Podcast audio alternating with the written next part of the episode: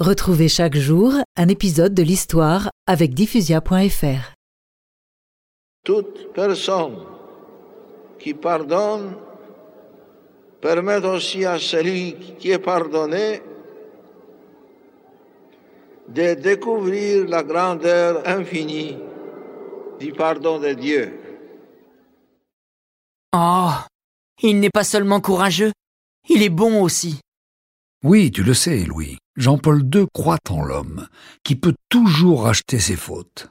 C'est d'ailleurs ce profond respect de la nature humaine qui l'amène à ouvrir l'Église catholique vers les autres religions.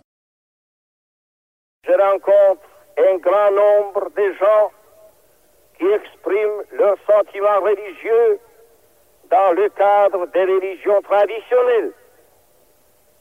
Je les salue tous. Jean-Paul II sera le premier chef de l'Église catholique à organiser une prière commune pour la paix où seront associés les représentants de toutes les croyances, protestants, orthodoxes, musulmans, juifs, bouddhistes, hindouistes et bien d'autres. Nous sommes à Assise, la ville de Saint-François, en 1986.